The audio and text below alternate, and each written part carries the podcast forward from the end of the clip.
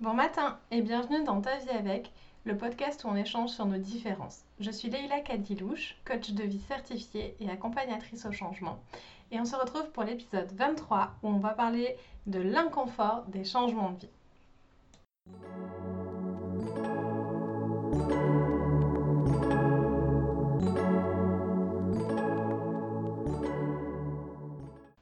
On se retrouve pour un épisode un peu spécial où je vais être toute seule. Euh, parce que je vais te faire du partage d'expérience et t'expliquer, euh, te faire de l'apport théorique aussi. En ce moment, on vit une période mondiale extrêmement particulière avec cette pandémie de Covid-19. Il y a énormément de changements dans nos vies. Et tout ce que je vais dire là, donc ça s'applique pour bah, en ce moment les particularités, mais ça va s'appliquer aussi pour tous les changements de vie, que ce soit des changements de vie désagréables comme Dans tous les cas, le changement crée un inconfort. Le changement crée un stress parce que nous sommes des animaux d'habitude et que notre cerveau euh, va voir dans le passé ce qui s'est passé pour essayer de prédire le futur, même si notre passé ne conditionne jamais en rien notre futur, c'est le fonctionnement de notre cerveau. Et souvent quand il y a du changement, ça veut dire nouveauté et on l'a jamais fait. Alors on ne peut pas savoir comment ça va se passer. Il y a des chercheurs de l'Université de Montréal qui ont mis en place la recette du stress, la recette du parfait stress, celui qui nous fait bien euh, nous sentir inconfortables, celui euh, qui, qui nous pousse un peu dans nos limites. Et pour ça, ils ont créé l'acronyme CINE. Tu peux t'en rappeler en disant, avec la phrase arrête ton cinéma. Euh, un des critères pour avoir du stress, donc il y a quatre critères. Un critère en soi conditionne un stress et tu vas voir que dans la situation d'un changement, ils sont généralement bien ensemble les quatre. Alors à chaque fois, on, rajoute une, couche de stress. Le premier critère, c'est donc le C, c'est le contrôle. Du moment où il y a une perte de contrôle, il y a un gros facteur de stress. Le deuxième, c'est l'imprévisibilité. Et bah, tu vois que là déjà, la situation avec la pandémie de Covid-19, entre le contrôle et l'imprévisibilité, on, y est déjà bien. Euh, le N, c'est la nouveauté. Pareil, changement généralement c'est nouveauté, changement généralement c'est perte de contrôle, changement c'est aussi des fois imprévisibilité. Un changement de vie, souvent ça prend tout ça. Et si on reprend encore le cas de cette pandémie-là, de Covid-19, bah, le virus il est nouveau. Et c'est pour ça que le, mécanisme de notre cerveau d'aller voir dans le passé pour prédire le futur, bah, là il n'est pas possible puisque ce virus-là il est nouveau et qu'on sait peu de choses dessus. Et le dernier critère euh, pour le E de ciné, c'est l'ego. L'ego, c'est une partie de toi qui est ce que toi tu te racontes sur toi, qui n'est pas forcément vrai, ou ce que les autres voient de toi ou se racontent sur toi, qui n'est pas forcément vrai. C'est une partie euh, en psychologie qui est nécessaire, qui est utile et qui nous protège. Et si ton ego est menacé, c'est aussi un facteur de stress parce que l'ego est là pour nous protéger. Donc c'est une mise en danger si l'ego est menacé. Ça ne veut pas dire qu'on ne doit pas travailler sur son ego, ça ne veut pas dire qu'il ne faut pas savoir ce qui est de notre ego et ce qui est de nos valeurs et de nos besoins, mais euh, l'ego reste quand même là pour nous protéger. Et donc c'est normal que le cerveau et le corps réagissent avec le stress si l'ego est menacé. Donc je te répète, contrôle, imprévisibilité, nouveauté, ego menacé. Ce sont les... Un critère suffit à générer le stress, mais ces quatre critères-là génèrent un stress important.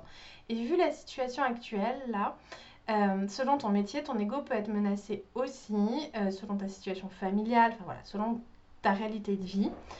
Et tu peux réunir, avoir la chance de réunir les quatre critères euh, de, de, stress. N'hésite pas à me le dire en commentaire de la plateforme sur laquelle tu écoutes ce podcast, si tu réunis, si tu as la chance de réunir les quatre critères de stress, plus tu réunis de critères, plus on peut s'imaginer que ton stress est élevé, que le niveau de stress est haut. Le stress, c'est quoi? Le stress, c'est une réponse, une tension des sensations dans le corps et une accélération de la pensée avec un penchant pour les scénarios catastrophes.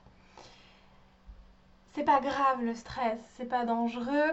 Euh, on en a pas mal parlé, beaucoup parlé euh, dans les derniers podcasts, mais c'est inconfortable, c'est profondément inconfortable le stress. Et généralement, quand on stresse, on va se sentir impuissant.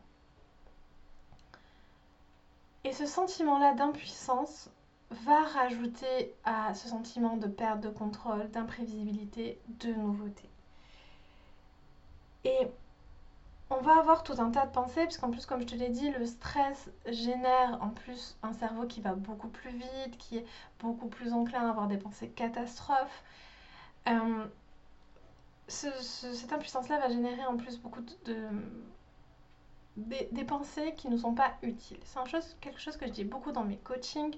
Les pensées, elles sont ni vraies ni fausses, ce sont juste euh, des mots et elles sont utiles ou pas utiles.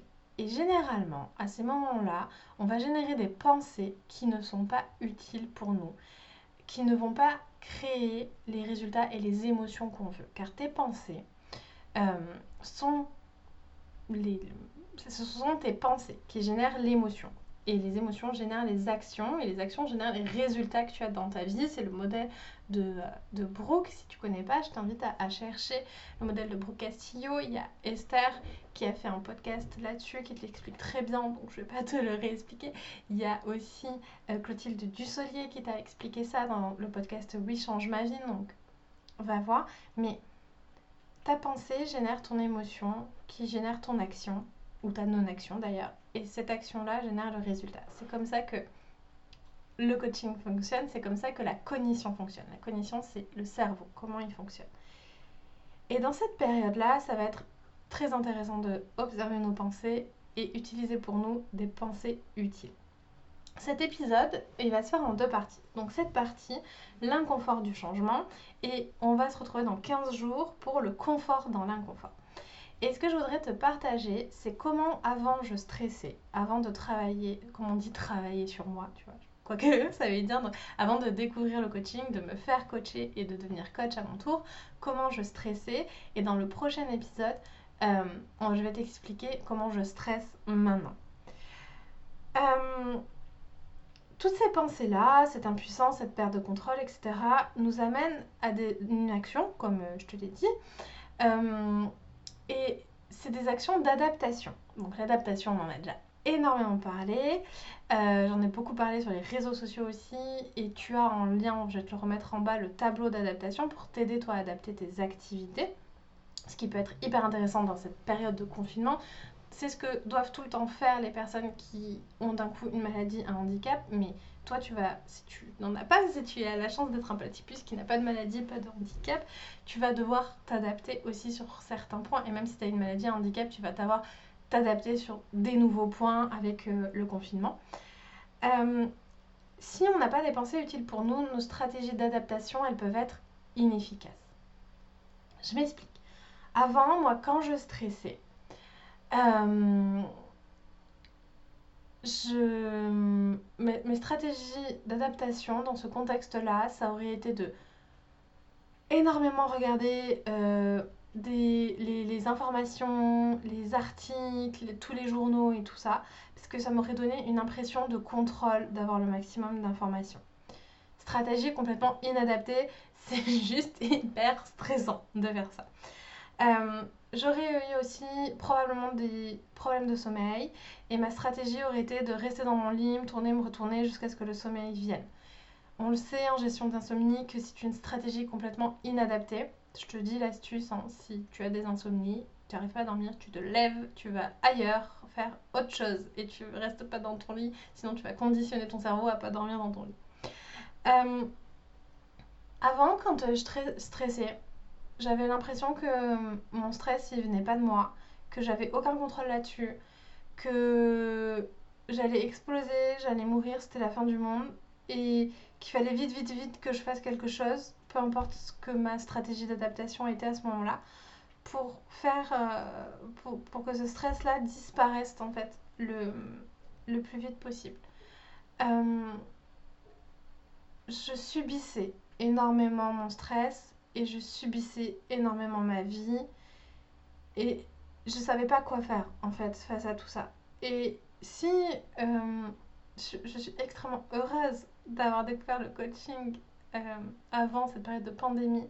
Et j'ai énormément d'empathie pour toutes les personnes qui ont un profil de personnes anxieuses, qui sont stressées et qui n'ont pas les outils euh, à leur disposition pour, pour cette période-là. Parce que je m'imagine la moi d'il y a 10 ans, là en pandémie, eh bien, ça aurait été très, très, très inconfortable.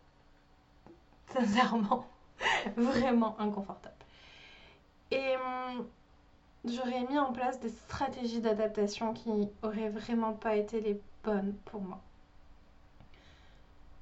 Ce que hum, je vais te proposer là, parce que je, vais t'expliquer dans le prochain épisode ce qui a changé pour moi, où j'en suis maintenant, tout ça. Est-ce que, j'aurais quand même fait des insomnies, tout ça? Qu'est-ce qui se serait passé?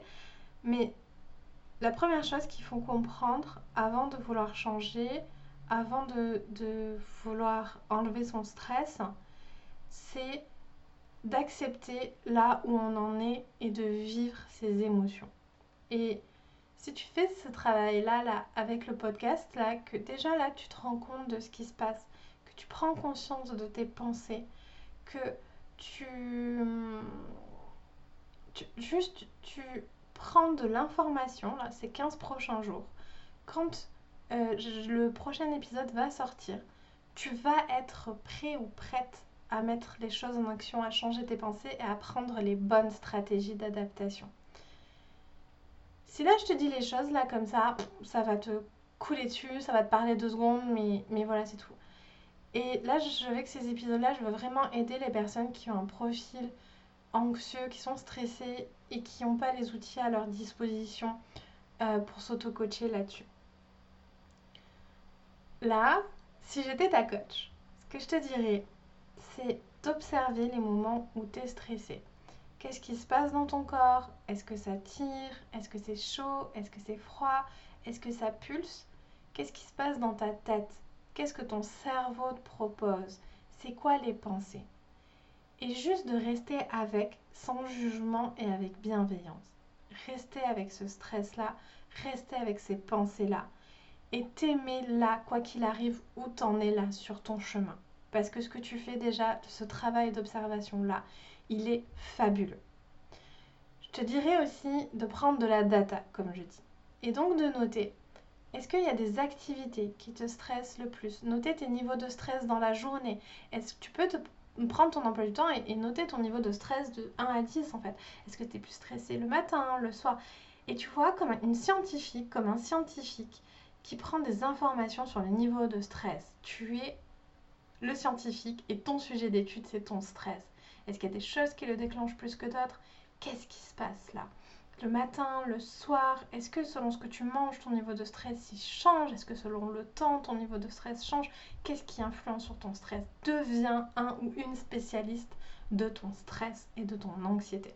Quand je dis stress, tout du long, tu peux remplacer par anxiété. Hein. C'est pareil, c'est la même chose. Et ça, c'est la première étape.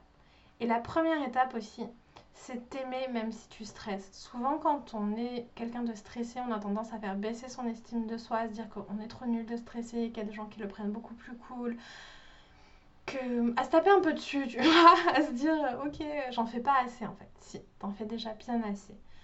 Observe, deviens un ou une spécialiste de ton stress et on se retrouve la semaine prochaine pour la suite et pour avancer sur ton chemin. À très vite.